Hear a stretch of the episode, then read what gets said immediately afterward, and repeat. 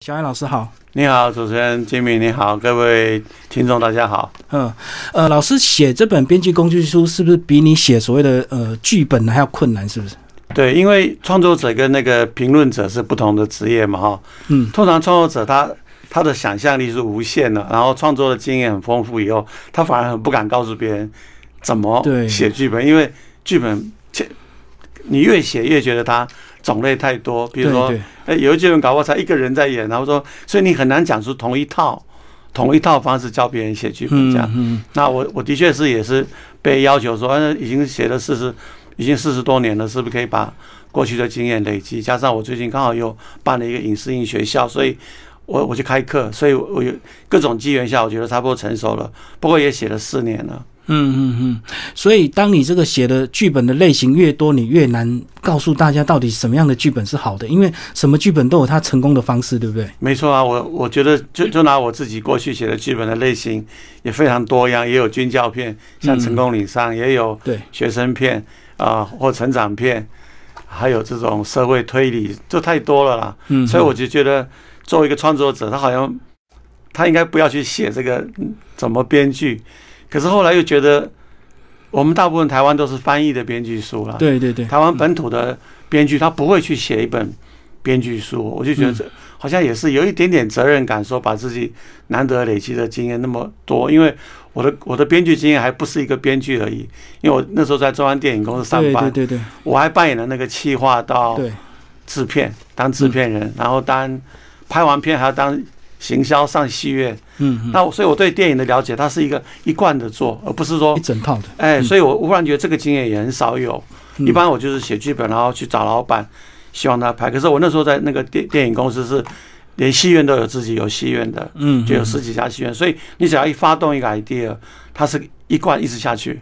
嗯那这个经验真的很少有，所以我想我把它写下来。嗯嗯，对，一般的这个编剧人很少有这个实实物这样进入的一个工作，对不对？对对。而且你那八年好像是蛮精彩的，那八年有很多这个对，我们现在电影的前辈，当时都是你的同事，你们那 那时候都二十几岁啊，二二十几、二十几、嗯。三十几，就是说跟我一起工作的，像吴念真嘛，你可以想他那个年代不到三十岁，嗯，那那个时候的心情跟现在差多远？对，然后那时候很想做出一番跟过去不太一样的电影。嗯。后来我觉得运气很好，就是那个年代刚好有一群真的很棒的年轻导演，比如侯孝贤、嗯，杨德昌啊，对，还有万人、柯一正、张译等等。你一数啊，这些人都在 stand by 准备当导演，嗯可是苦无机会。是我觉得一切的都是好像潮流。老老师你在里面讲到说，那时候刚好遇到所谓的电影新浪潮，那新浪潮是从国外呃蔓延到台湾的吗？新浪潮的这种定义都是，反而不是我们从事电影工作的人定义它，反而是一群影评人看到台湾有一有一有一股浪潮起来了。那每个国家都有不同的时机，嗯所以浪潮是一个大概就是这个东西跟前面的电影不太一样。嗯那台湾新电影浪潮是好几个影评人，包括张宏志、肖雄平等啊，黄建也把它定义说啊，这批电影真的跟过去早期的电影不太一样，哪里不一样呢？他们就找到很多素材也好，演员表演、镜头的运用，完全都不同，所以像是一个断裂，所对，以就比较明显的一个明明显的断裂，差不多一九八二年开始，嗯所以它相相对于德国的新浪潮或者法国新浪潮，甚至于香港新浪潮都晚了一点。嗯可是应该有要有一个时机，对不对？可能是某一种新技术的发明，或者是某一个这个呃经济时代的一个起飞吧。有，因为那个时候刚好有一群，就是我这个年纪的人，刚好战后这一代出国去念了一些电影，就是念了西方电影的一些理论。学派回来，啊，留学派回来的一批，然后本土也有一些在台湾自己也一直有点想要作为，像侯孝贤，他一直对原来的电影工业觉得做不出他想要的，这两股力量聚在一起，还有就是时代，一九八零年开始是台湾变动最大的嗯一年，包括呃那时候从七十年代有云门舞集啊，对，有有民歌啊，就是说，我觉得潮流是一个最重要的东西，就是时代开始在开放中，各种东西都进来了。那电影是反而是所有文艺文的最后一最后一个改变，为什么？因为它比较贵。波，因为它拍电影太高了，，对，你说写诗好了，或者很容易。呃那时候有剧场，现代剧场，然后现代文学，你一个人就可以完成。嗯电影不行，电影要一群人找到资金，所以我觉得那个成成功的成功率还要刚好有中央电影公司，它有大笔的资金，自己有戏院，它不用太求别人了。嗯我们就在那个基地开始发展电影，发展我们所谓的台湾新电影浪潮。嗯，真的，老师讲到这个很多实验性的东西，你一个人可以创作，可是电影它一定是最末端的，没错，因为它要庞大的资金，所以金主不能够让你随便实验，对不对？对对对，它非常的，而且你你还必须电影一拍完要卖座，这才是更难的。就比如说赔钱了，呃，你一赔几乎没有第二部，所以你就可以想象在做电影那段时间多紧张，因为电影拍完了开始做行销，到戏院上片的时候，我几乎是。拿着笔记本在记这一场卖几张票，嗯嗯，就你很难想象一个从事编剧跟企划人要这么辛苦到最后最末端在市场端做调查。对，所以我这本书在写的时候，我就想说，想要把这个整个的观念都摆进去，而不要是啊，我想编一个什么剧，很开心就编了，不去想。虽然我们现在写剧本不一定会真的拍成电影，可是。我我会希望它是一个可以拍摄的、可以执行的，哎，可以执行的东西。对，所以老师，你一开始还是有些失败的经验，对不对？当然有啊，你会有一些这个曲高和寡，或者是呃对自己过度的自信，这样。会，我我当时我我其实进入电影很蛮传奇的。我是从一九八零年代从国外回台湾来，在家里打打定主意改行。我原来学的是生物嘛，生物要要去美国做生物学家。哎，对对对，我学的是分子生物，所以怎么样都不会想走到这个行业。嗯，怎么就像我同样一起的人，现在可能在药厂发明这个 新冠新冠病毒的新药。嗯，我当时念的是这种，后来我觉得我我我比较适合创作，所以我就打定主意，所以当然会失败。我有一整年的时间放弃了学业，回台湾来写了五个剧本都没有拍成。嗯。然后那时候觉得我是不是走错路了？然后整个精神状态跑去看医生，觉得胸口好痛，以为是心脏病。他说不是，你是焦虑，就对，你是焦虑，因为你一直在写剧本，对，然后又又没有拍成电影，嗯嗯，一整年。所以第二年刚好中央电影公司老板明记先生问我要不要进入中影，我想这个背水一战嘛，因为我在家里写了一一整年了，嗯，都没有人要拍剧本卖掉了，可是他要去找钱跟找演员，就这就回到电影实在太难，所以我想。如果太难的话，我就去一家电影公司啊，我就等于公务员一样上班。所以很少人有这个经验，就是电影公务员，对，每天打卡上班，开始计划每一年的电影。好处就是，哎，他保证拍得成；对，坏处是他也被约束，每天都要上班打卡。嗯，那老板对我们几个真正扮演编剧角色的就蛮自由的。像我跟吴念真在中影蛮自由，就是一旦接到公司的剧本，我可以不上班。哦，有点责责任制，对，非常好。所以老板如果不用不用这个条件，我们不太愿意去，因为我们的工作是创作。对对对。我如果变成公务员，我一创作怎么办？我我必须要晚上写，白天上班。所以我们那时候公司给我们条件非常好，就是你一旦接到剧本，你可以请编剧假两个月，哇，好好过瘾，两个月不用上班，在家里写剧本。反正成败论英雄嘛，东西要写出来就对。你说到重点，如果我写出来剧本拍的电影如果垮的话，嗯。老板就不相信，不再相信你了。所以，那个电影的挑战真的是不是只有编剧本身，嗯，还有编出来市场上大家反应如何？是八年离开是什么原因啊？哦，就是做哦，原因很简单，就是做了八年。所有想拍的东西也拍差不多了，嗯，因为中影必须还是有它的限制嘛，对，就是你想拍这个想拍那个，他会觉得这个不太好吧？这个这个题材有点点反社会，有点太太限制级，所以其实我到了后期会离开有几个原因是，包括我去找李安，他想拍那个喜宴，因为是同志，对，公司就不太愿意，或者我找了一个万人拍超级大国、超级市民，讲的是社会边缘人的故事。我找过陈陈国富，就是我到后期找了一两个、两三个，发现公司开始不接受的时候，我觉得那也差不多了，因为前面也拍了蛮多电影了，侯孝贤、杨德昌、张译拍了快要上百部电影，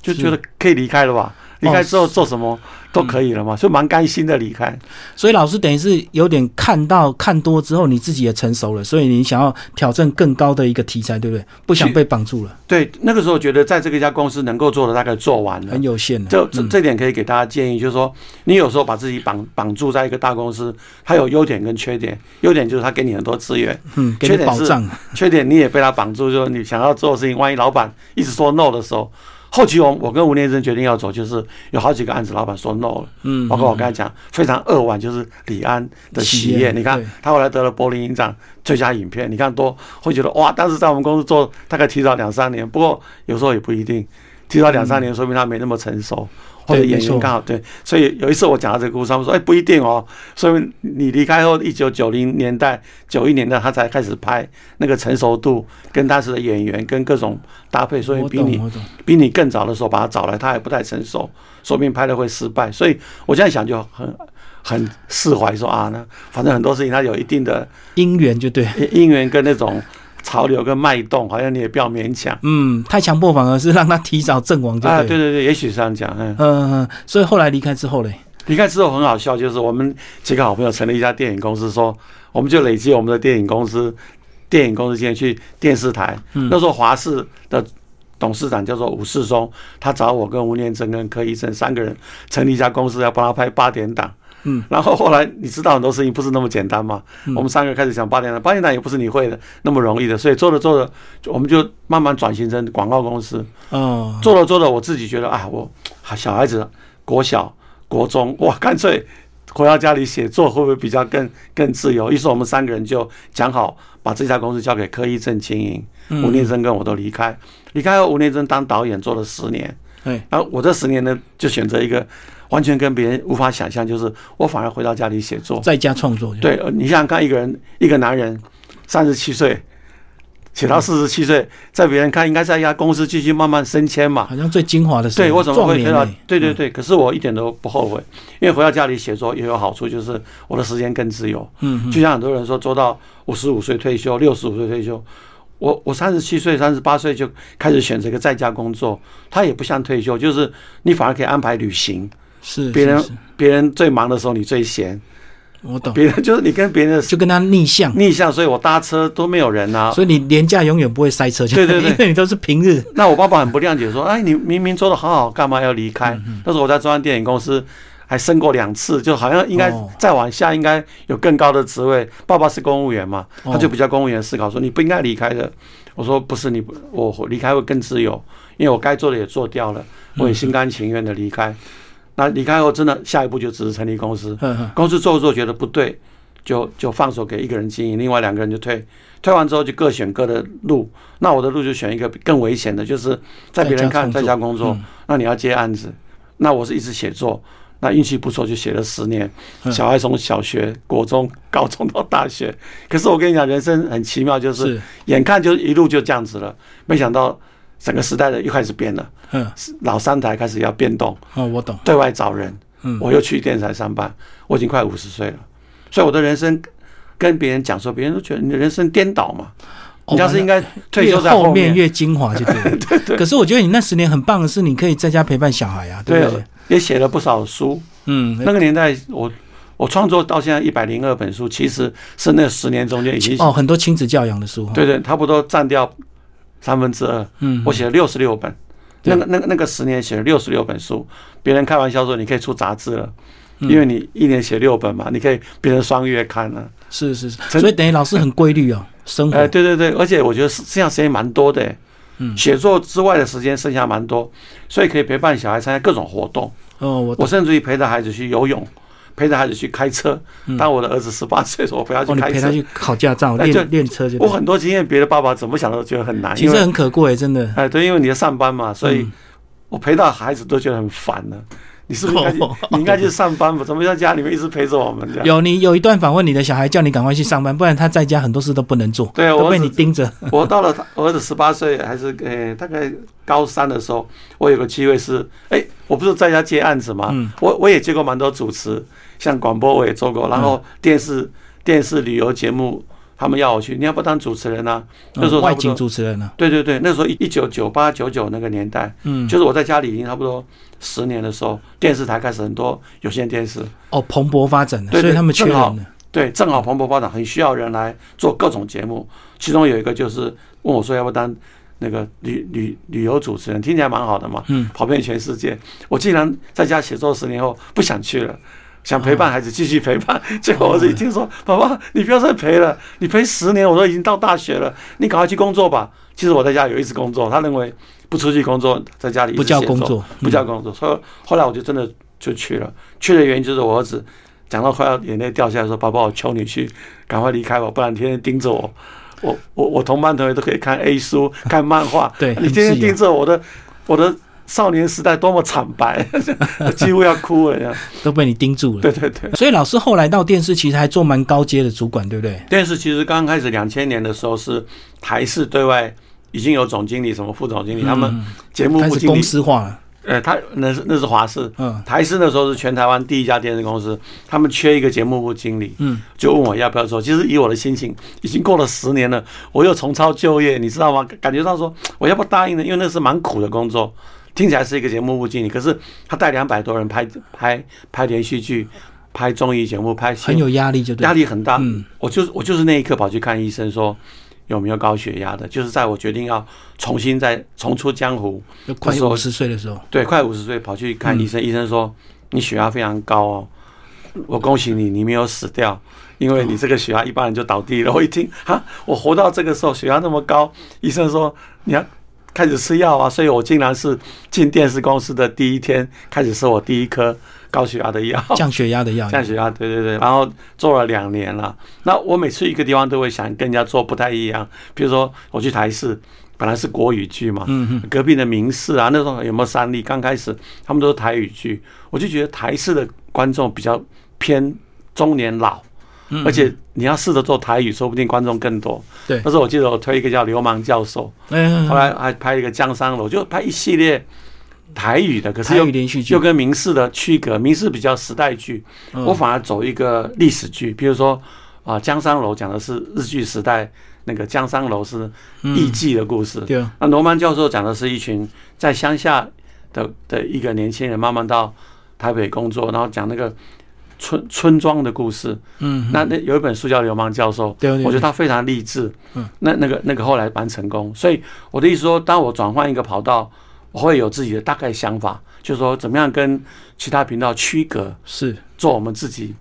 不并不一定拿手哦。那时候台台式要转成台台语蛮难，我甚至于找不到太太多制作公司。嗯他他会做台语，比如说我想做黄翠明的小说，我想做王真和的小说，不见得找到刚好的制作单位。这是我当初面临最痛苦，就是因为大家已经在台视都做国语了，或者买大陆剧，做习惯。哎，做我找不到那个班底，所以那段时间我重新再建立一些班底，这样。嗯，而且早期如果拍国语，很多地方都好拍嘛，对不对？啊以前还有中影文化城啊，那你你要拍台语的时装剧的话，在台湾就很难找。可是那个是时代，你看过了二三十年，现在公共电视有台语台啊，对对，所以我的意思说，时代会改变。那我是台视做了两年，离开两三年，华视公共化，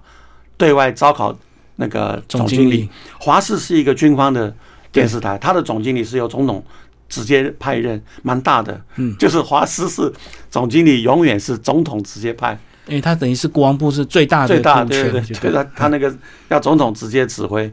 所以后来他把它捐给公共电视，是因为立法院要叫老三台那个不要属于党政军，哦，就党政军退出三台，对对那个时候是个很大的新闻。对，所以中视后来卖掉，台视也卖掉，只有华视想说，哎，不要卖，把它捐给公共电视，变成第二个公公共电视，嗯，这样。我就我就在那个机缘区的华视，但事实上也做得很辛苦，因为华视原来的那个类型转到公共电视有点水土不服，对对对，蛮蛮难的。而且原来的员工他是习惯华视这一套，一转到公共电视之后，变公共电视要主导这个，那我这边当总经理非常难，因为我要沟通董事会，又要把他自己电视台转型，等于你要管华视本来的老员工，但是又受限于公司的管理阶董事。会对，因为他会一直希望什么呢？那是我人生中最痛苦的两年。他希望电那个新闻部变同一个，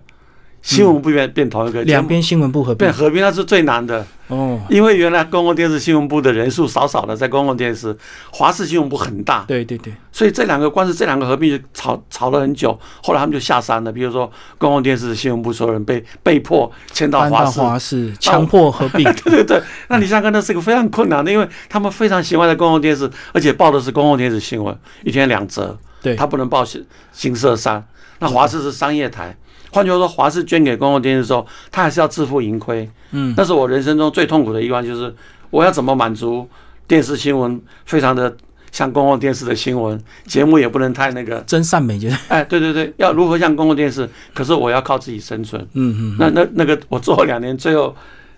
最后离开了最后一档那个连续剧，终于做到全国第一名。嗯，好，那那个我就觉得是，就像就像我刚才讲那个刘曼教授，其实我们做到后来收视率是原来公司的十倍，就是原来公司我们八点档是收视一的话，我们做到十，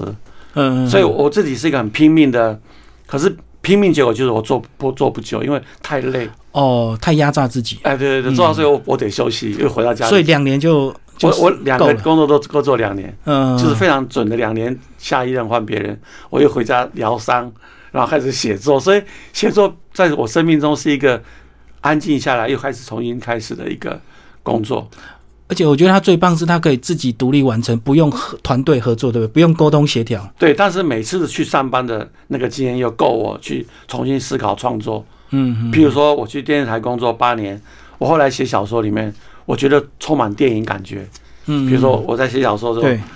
就有声音啊，有画面啊，有动作。就别人在读我小说的时候会说：“哎，你你现在小说怎么跟以前不太一样？读起来很像是一个电影。”我说：“不知道，因为我长期写剧本写了八年啊、哦我，我内化了。哎，就是不知不觉会写声音、写画面、写光影。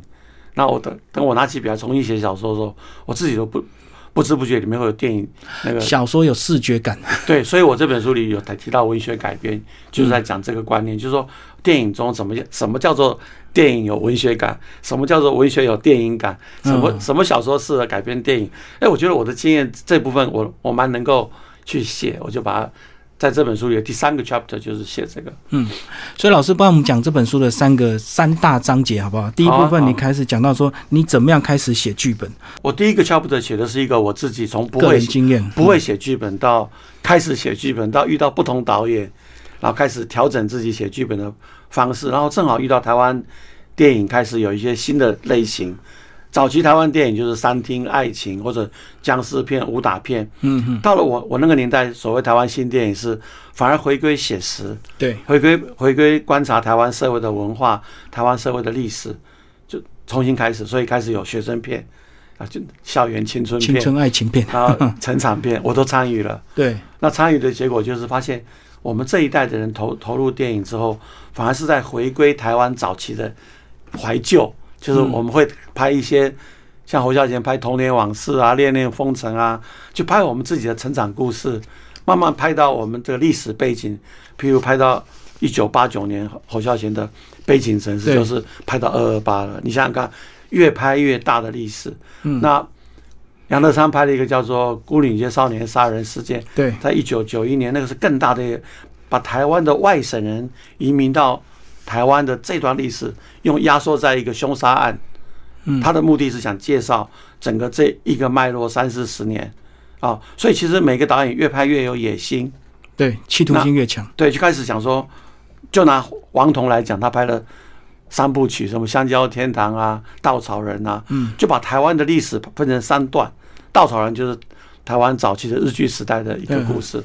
香蕉天堂》讲的就是一个外省外省兵被拉夫当兵，然后台湾的故事，嗯，所以我我就在这个过程中跟不同导演合作不同类型，甚至于后来也开始要试着做武侠了，因为写实片拍完了，哎，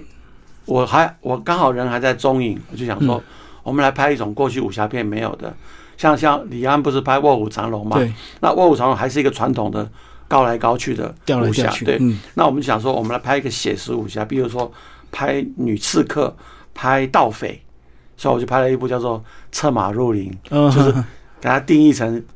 武写实武侠片这样，所以那时候我觉得有趣是自己不算不断的开创新的类型这样。嗯，那我我我第一个小步骤就是写自己这样一路跟不同的人合作，有成功有失败，甚至于还会碰到一个自己非常不熟悉的，说不熟悉也不对，就比如说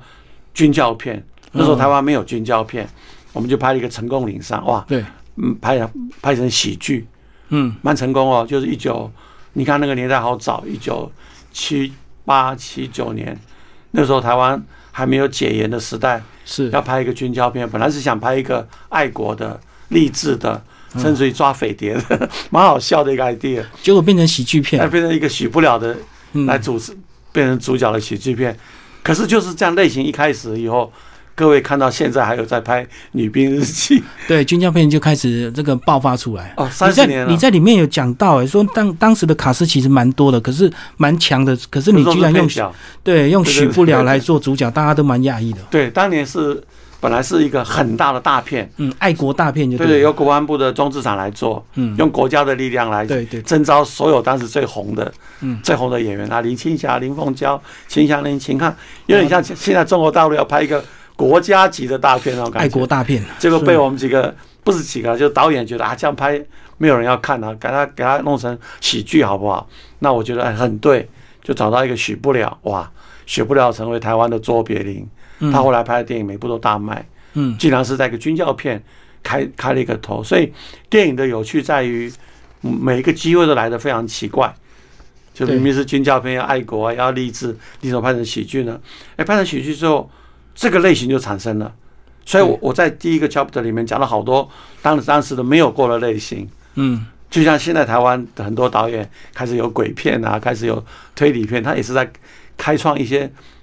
现在的观众比较能够接受的类型。所以我第一个 chapter 几乎是就顺着讲我自己怎么进入电影这个行业，也有跟导演吵架，也有失败的，就做一半跟导演吵架就不拍了啊，嗯。早安台北。那也有拍了之后，导演觉得，哎、你既然加入我们这个行业，你应该给点新东西吧？你不能写的东西跟过去差不多，也启发了我说，也对。既然你加入电影这个行业，应该加点新的东西进去。对，所以嗯第一个 chapter 其实就是有点讲我所经历过的台湾历史、电影历史这样。所以蛮多大时代的这个电影故事 第二个 chapter 就是你你刚刚问到的，就是我这本书最最重要的部分，就是是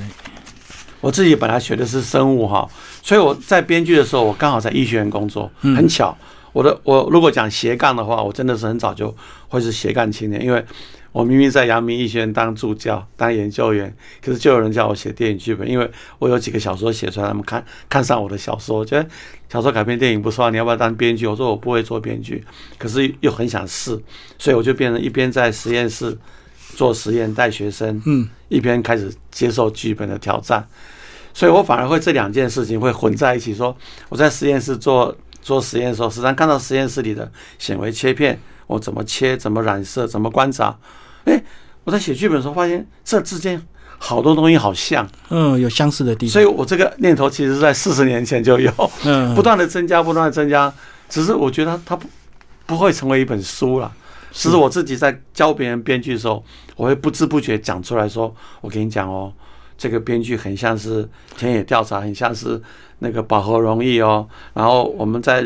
在观察故事的时候，很像显微切片哦。其实这个东西我断断续续在我的慢慢成型的，对，在我别人邀请我讲编剧课的时候，或者叫我讲编剧演讲，说：“哎，小雨老师要讲一堂编剧好不好？”我不太会讲，我就想到，哎，我想过的一些科学方法。哦，用自己熟悉的科学方法带入编剧的方法，那我讲完之后，旁边的人说：“哎，你真没听过这样子说，会用科学的比喻。”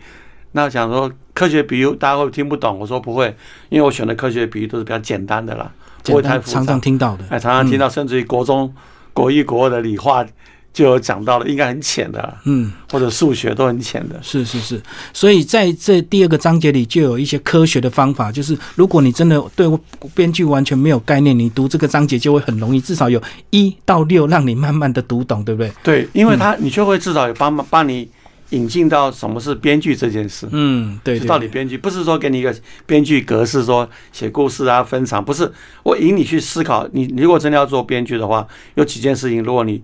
你那个融会贯通的话，你就知道怎么起步了。嗯嗯嗯，我怎么起步，比如说怎么样做田野调查，怎么样把人物找出来，找他关系，怎么样找到他们之间的情绪，对，这个思考蛮简单，可是你一旦会了以后，会帮助你每次拿一个故事来开始开始要编，你就重新检视一下，你有没有找到这几个元素？这几个元素一旦找到了，把这六个步骤去去对 run 一遍，你就比较完整。对对对，嗯，包括你一开始讲的这个结晶现象就蛮有趣的，就有时候我们收集资料收集到什么程度才要开始动笔，就是到那个饱和结晶的那一就是刹那，你突然很想写了，很想写，因为你你你的调查差不多了，对，哪怕是你写一个学生片，哪怕是你写一个东南亚移工，哪怕是写一个历史已经过去的历史，嗯。你可以去图书馆查资料嘛。对，啊，当事人不在了，还是可以做田野调查。老师，你有讲到这个国中女生这一部电影，是你们当时的田野调查，居然还去垃圾桶找这个小女生她们的小纸条，这样讲看看有点有点不道德，但是 看看他们到底在沟通什么。那个导演自己想出来的招数，他说：“诶、我们其实很简单，就看他们丢掉的周记，大量大量周记丢在垃圾桶。嗯嗯，然后如果你不去捡，它就变成回收了。就丢哇，嗯就在回收前，我们看到，哇，太好了，是有点别人的隐私，可是目的是看他们的语言在讲什么，对他们关心什么。因为毕竟我们那时候大概年纪大概三三十，我我我写国中女生的时候，大概还不到四十岁。那那个跟我一起当当导演的陈国富，现在在中国大陆发展的很好的一个陈国富导演的第一部电影，他找我一起合作，他就说我们的语言都都不太懂他们的语言嘛。那嗯你想要懂的最最好的方法就是打开他们的周记，他们对话，彻底的了解他们。哎，对，他们在看什么电影？就不用透过老师，你要自最直接直接看他们私密的这个语言，你才知道他们对对对对在想什对么。对对对，嗯周记是一个很好的方法，他大量的，而且是大量看，不是说看一本，大量看，就找到他们共同的语言。后来那个过程就是一个田野调查嘛，所以我举那个例子，其实是田野调查有很多种方法，是是是，一个是跟当地的人一直聊天，一个根本就从资料里找嗯嗯嗯，这样子。这也是老师你过去的一些科学训练，对不对？对对对，其实我我这个背景帮助我在中影八年哈、嗯跟所有导演沟通，跟跟老板沟通，跟那个制制作组沟通，因为导演都蛮情绪化的，嗯，很艺术家，其实压力很大，现场压力，然后他又是艺术家个性，对动不动就翻脸。拍桌子骂东骂西的。那我我就会比较用理性的方式去沟通，跟老板沟通多少钱拍这个预算。我觉得有个很好笑的事情就是，每次那部电影拍完要上片前，那个导演都会冲到我办公室拍桌子说：“小野，你都没有帮我宣传，到时候卖座失败你要负责。”我说：“好好，我就会说没问题，没问题，我会努力宣传。”其实我是陪伴导演写剧本到完成拍完到行销到到行销的时候，他们就开始会情绪到了最高点，压力大嘛跟我翻脸。是就要把责任推给我说，你都没有好好下广告，广告你都下很少钱，广告电视上都没有看到广告，报纸也没有，那个年代比较没有网络，嗯嗯，我我我的年代真的蛮早的，土法炼钢。下广告在电视台就很有效，可是很贵。嗯嗯，那导演每个导演都会怪我说，你你没有花很多钱帮我宣传，到时候卖的不好，你你你要负责。第二天卖的很好，冲到办公室拥抱，哇，好棒好棒。然后卖的不好就消失，开始怪我说，就是你没有做好这样。就预留那个下台阶啊，对对对先 先把责任推。其实蛮刺激的，现在想起来是好很美好的年代了。嗯嗯嗯，那时候心脏要很强，所以你经过那个刺激的年代，你现在回头再看电影，是不是就那个会有那种如鱼得水那样的一个心境啊？每一段时间重新看电影，我我会觉得蛮好笑，就是人在其中哈嗯，压力太大，一天在乎在乎票房，对，财务票房，然后剪接，然后就把好刺激。等到到我这个年龄再看电影的时候，一个人在我的工作室，如果一个人看电影，嗯而且要看好几遍，有时候为了做，对对对，做为了要写这本书，我竟然一看再看，而且做笔记做到认真到一场一场都写下来哦。哦我想我以前从事电影都没有这么认真，现在要写给别人看的时候压力好大。嗯，我一部电影看两三遍，看到自己几乎背起来了，我才敢写。对，哦，有一部电影叫《啊争宠》，有一部电影叫《惊爆焦点》，啊，一部叫做《意外》。我竟然哦对意外要把镜嗯镜头有点到自己自己可以背起来的时候，我才敢写。嗯哦，第一场什么什么，所以我我觉得这个时候在看电影就有两个不同相不不同的阶段，一个是完全把这个电影的技术跟写剧本的方式搞懂，一个是完全跳脱过去在从事电影工作的压力，重新欣赏一部电影，甚至有时候看到睡着，哇，好美好！为什么？其实你看电影睡着时间非常短哦，你不要以为说这部电影看着看着我就睡一小时，no，你可能睡三分钟，你以为睡了半天，有有三分钟这。种感觉，所以侯孝贤讲个笑话说，我就是想拍电影让人家睡着，嗯，醒来之后还是同个同一个同一场，他还是接得上。哎呀，你是不是故意拍的很慢？不是，因为电影的美好就在于它跟梦境很像。嗯嗯嗯，对对对，真的很好的电影是很安静的哦，哎，好安静哦，看着看着睡着，醒来还是同一场，哇，继续接，精神饱满。嗯，所以我觉得电影对我来讲好迷人，就是你其实做过电影做好久了，你都还没有完全领悟电影最妙的地方。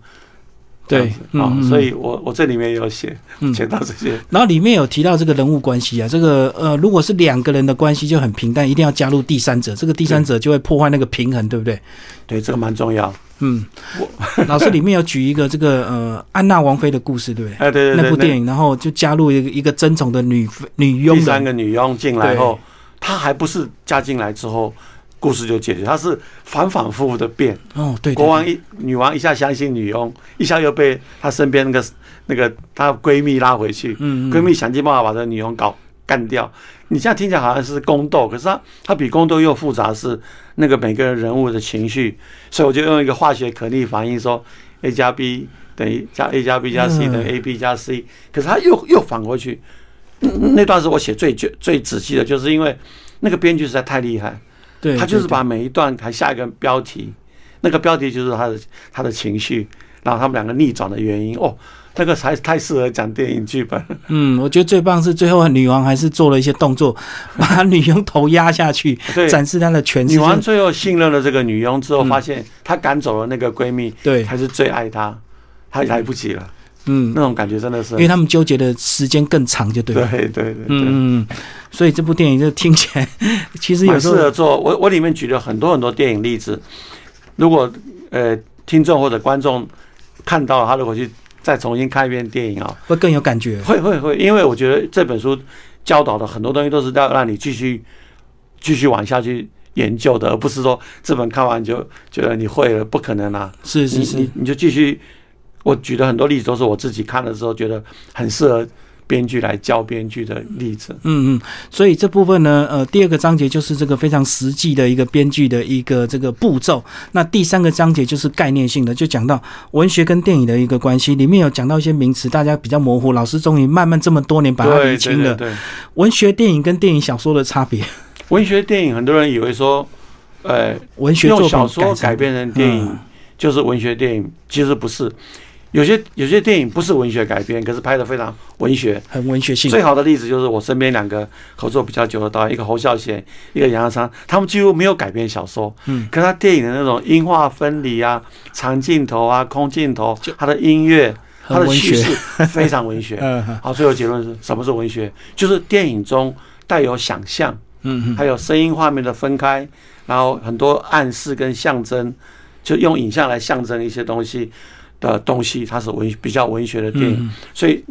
文学改编不一定会带到文学电影，你也可能选择一个文学，它只是故事很强烈，对，你拍成一个非常商业的电影，它不一不文学啊，哦，对对对，它并不文学，它就是啊你一句我一句讲讲，它没有什么想象空间啊，把故事讲完了。很写实的，嗯。很精彩，故事讲完了，可它没有什么文学性，它是文学改编。对，所以我在这个 chapter 里就是很试试着去讲解好几个名词，文学电影啊，电影文学适合改编成电影的文学作品是什么呢？我里面也讲了，嗯它可能就是角色、人物、情节，它很适合改编电影。对，那台湾有几次很多比赛，竟然专门针对小说比赛是适合改编电影的。嗯你写一个小说给我，我们来比赛。那比赛标准是什么呢？它非常适合改编电影。对，有一个本 Q 办了大概七届，小说录取了好多比赛，可是竟然好几部被买走之后还是没拍的原因，还是回到电影是蛮难的。对对，就是他他就算是买了，找演员、找预算、找钱都没有，中间只要差一个没有没到位的话就没办法。对，所以他们说电影拍成功是奇迹，没有拍成功才是一个正常。正常的现象。所以这也是为什么当年我自己在家里写剧本，写了一整年，写了五个剧本都没有拍成之后，我就狠下心来去上班好了。哦，所以就算你这个小说一开始就立志要为电影来写的话，也不一定能够拍得成。对，对，所以每一个从事编剧还是有很多环节。从事编剧工作的人要有个心理准备，就是编剧本身你喜欢，但是最后拍成电影是运气，还有各种原因。但是你就编剧本身，你说不定也可以得到满足。嗯，就是就是编剧，说不定你学完剧本，这本书看完，你开始学会电田野调查，学会剧本，到最后你学会的是什么呢？学会的是你的人生怎么重新调整到你跟别人的关系，你跟你怎么去写自己人生的剧本，哎，是一个很意外的收获。或者哦田野调查调查到你所不熟悉的历史、不熟悉的人物，比如说新著名，嗯或者是呃，这这些行业你不熟，哪怕是军人，哪怕是警察，哪怕是老师，这个行业距离很遥远。公务员，对对，经过田野调查之后，你会对人有更多一层了解，就那个同理心是对你很有帮助啊，就是对你做一个你未来的人生规划啊，很有帮助。所以我很想传达，就是说，你不要一直觉得学这本就是写编剧，我要拍成电影。不是纯技巧就对，对，就算是你这样子，有一天真的拍成电影了，哇，你应该很开心。嗯，你因为学会编剧，学会这个行业，你但是你不要很急切。我认识蛮多编剧是从刚开始很年轻想写剧本，参加剧本比赛，比到了啊，终于有电影公司看上了，嗯，拍成电影了，一部两部这样，那你只能说你很幸运了。但是你要是把这个变成是一定的、一定的职业，就会很有压力。嗯，他绝对不会是常态，他只是你运气好就对。对对对，嗯，所以老师你这样讲，是不是很多年轻的这个编剧或导演，他们可能有很成熟的技术或很有很好的技巧，可是他们相对对人性的这个人生跟同理心，他们是不像老师这么四十年的经验，会有蛮大的一个差别。我觉得，要是我我那个年代，因为电影还蛮蛮蓬勃的时候，我把工作辞掉，把学业。退了，到中央电影公司上班，好像背水一战，就职业就变成我的职业就是编剧。对，那现在这个真的没有了。我觉得我会给一般年轻人建议说：你找到一份工作，下班后来写剧本。哦，本业好好做，副业再来写。因为本业本身对你也有帮助。因为你的你如果完全躲在家里面自己凭空想哦，还不如接触人。接触人的最好方法就是另外一份工作。你是哪怕是你是一个。推销员 （sales），哪怕你是一个送货员，你不觉得那个也很好玩呢？也会有你的故事，对对对。你看，你去送货，每 天被狗咬，对对对，或者送货那个人打开门怎么跟你对话？嗯，哦，我举个例子，如果我用那个最这段这个呃那个新冠病毒，嗯，台湾的防疫过程中，对，不是发生过很多故事吗？是。如果你你因此而换了一个职业，变成一个送货员，你有没有想过，它也是一个很好的题材啊？你你送到不同地方去，有的是在在家在家防疫的，有的是送错地方的，有的是火气很大正在吵架的，无时无刻 都是可以编剧的题材。老师，你有举例子，就是我们那个新冠肺炎那个记者会，都把那个确诊的讲的很模糊，所以你可以自己去想象去补脑。对，这个人是干嘛的？我我在那个就是一个训练。我在那个里面田野调查里面就用了一个病毒的例子。对，因为很多题材有拍过。对对对，啊，全面扩散什么什么，我就举那个例子，就是假设我现在要开一个课哈，我可以用各种东西试着作为一个题材。我我如果下一次开课，我就可以说，哎，我们就回顾从二月到六月这段时间，台湾发生这个最恐慌的时候。哎，你有没有题材？有啊，你每天都在听他报告说，有一班飞机飞回来，有个酒店小姐怎样，有一个舰队，就是蛮好玩的，就是每个东西都是一个背景。你要不做田野调查？调查完之后给我一个故事。假如我现在我带一个编剧班，我觉得很多东西都可以做。嗯嗯，我我曾经试着带过两次我自己学生，我觉得很简单，很简单方式，就是我甚至于今天买一份苹果日报，到办公室到学校里，报纸打开，社会新闻那么多，故事都在里面。对，所以我觉得从事创创作者最快乐的是每天睁开眼睛，又是新的一天。嗯，然后你随时随地可以讲故事，是很好玩。老师最后讲你这几年一直在做的事情，好不好？这个大家都称你这个小野校长。对，呃，就成立一个呃实验机构。呃，我们这个实验机构每次跟人家讲名字都很长，我现在先讲一遍完整的：台北市影视音实验教育机构。嗯嗯。那我们拆开来，台北市就是台北市文化局委托台北市文化基金会办的，这个台北市，呃。影视音就是它的内容，就是我们专门教影视音，所以我们有音乐组、有拍摄组、有好几组不同的课程。就电影、电视、音乐、电视、电影、电视、音乐，甚至于剧场、嗯，影视音实验教育，就是它不是体制内的，它不是某一所学校，它是在家学习的扩大。嗯嗯，我我想有在台湾很多人知道，我如果小孩子不送到学校去，我还有另外一种就是在家自学，在家自学，把那个学学籍挂在一个学校，一直可以教到高中。嗯，那我们。台湾在四年前通过教育三法，准许机构办学，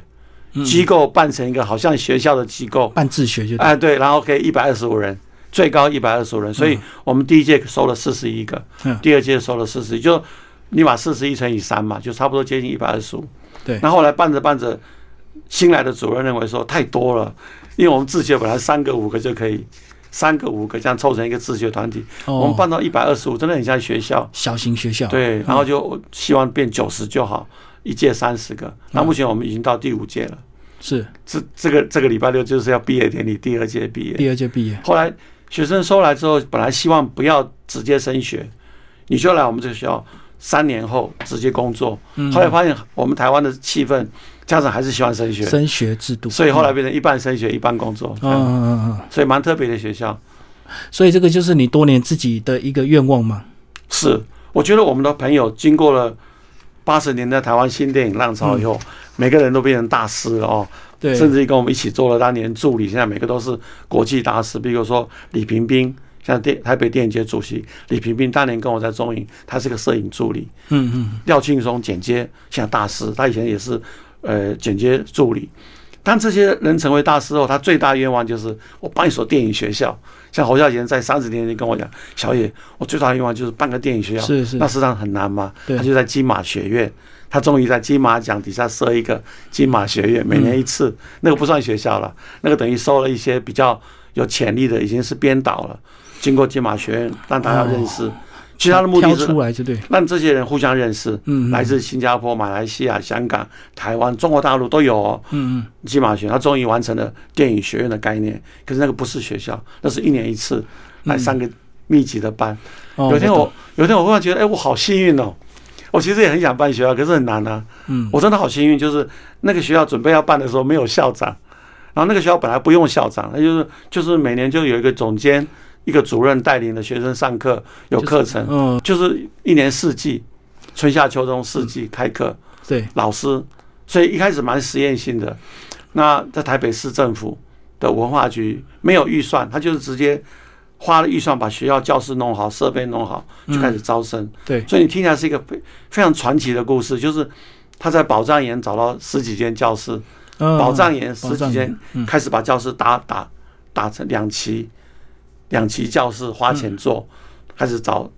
录取老师、录取主任。嗯，要开始招生那一刻，开了一个紧急会议，说这个学校最好有个校长。哦，那我当时是文化基金会董事长，所以就找到你。科市长就说：“那你去兼校长好了。”这样，所以我觉得一开始我很不愿意做，是因为我觉得哇，这个好难呢。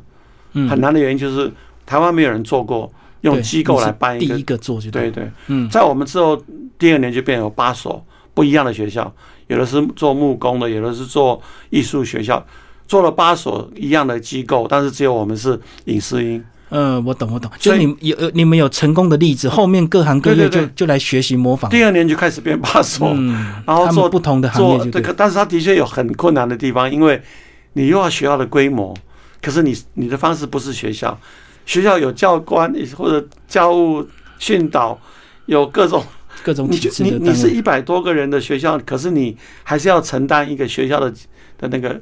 组织。对，可是你又不是学校，然后你也没有政府的补助，嗯，你必须从收学费来办，对，所以，所以我们还好是一个基金会，我们基金会把这个学校成为一个第十个单位，我们基金会有有十个单位，嗯嗯，什么台北电影节、台北委员会、红楼、松烟啊，还有艺术节，还有。剥皮寮，就是台北市刚好有十个单位是几乎涵盖了台北的文化活动。嘿嘿，那他如果办一个学校的话，他的资源就很好，互相可以那个调对，所以我们这个学校说起来蛮传奇，就是它又跟一般实验教育不太一样。嗯，一般实验教育他要办，他蛮难的，他连教室都要去跟台北市政府借，对对，付租金。所以你们可以收赞助吗？目前我都可以募款了。呃，目目前我做了第五年，还咬紧牙不敢去募款，是可以募。哦，我你你觉得要有一定的成效是不是？不是，我不敢随便拿别人的企业家的钱，我想用学费加上我们自己的资源在办。哦，我懂。然后有募一点点钱，比如我们要办一个校刊，差一点钱，那家长会去帮我募一点钱，那个钱都很少，嗯，少到大概是几万块啊以内。我都不敢大笔的摸，难怪老师说你比较幸运，就是 你马上就有一个学校的规模让你去实验，就对。对对，我觉得虽然压力大到我好几次想退，我有一次已经请辞了，后来因为他第一届都还没有毕业，那学生说：“校长，你回来吧，那个可不可以陪着我们毕业？那是第一届。哦，去年我又回来，是我为什么辞社？哇，我实在很不敢承担一个学校学生这么多，然后发生万一什么问题，我无法向家长交代。我觉得我真的好压力好大到，为什么我要做？我懂。一方面压力大到，我为什么要做？因为我之前做了很多别的工作都已经收摊了，我好像应该退休了吧？嗯我干嘛去承担一个这么大责任的？因为办学校责任最大，对，因为活生生的小孩，高中生反正。犯错通通算校长就对。对对，所以我那时候好想，哎呦，我压力好大到可不可以退啊？嗯嗯，而且我是自工呢，是就是我无心的。对对对，无心。嗯我早期我其实到包括台北基金会当董事长也是无心的，嗯。我都是自己贴钱。我那时候因为觉得自己人生还蛮幸运的，走过那么多不同的经验，嗯，我好像应该到了回馈的时候，哦，而不是应该得到的对，那时候我心情是六十几岁了嘛，我我到了这个年龄，我还要什么？应该是给啊，不是拿嘛。我跟你谈薪水，跟我说不对吧？你前面蛮幸运的啊，电视也做了，电影也做，你写的书也蛮畅销的，对，然后自己也有四个孙子了，嗯，那你还要什么？你你在别人看你什么都有了，所以我那时候告诉自己说，那你就你就帮忙嘛，帮忙给嘛。哎，对对对，我的心情是回馈啊，包括这本书，我猜他也给我得不到什么利益吧。可是我花了四年去一直收集资料，是觉得这个社会给你很多，你是不是写开始点什么？对你应该回馈回馈给大家。像我这次毕业典礼，我就自己买了三十几本书要送给学生当礼物送给。毕业生？对，就是说我跟你之间交往，就是你终于毕业了，我给你一本书，这本书上讲的东西你不见得用得上，可就算是我跟你之间的一个交流嘛，这样子。嗯嗯嗯，有一天如果你需要的时候，这本工具书就在这边。好，今天非常谢谢小艾老师为大家介绍他的《编剧魂》积木文化出版，谢谢。谢谢你，谢谢你介绍，谢谢大家听。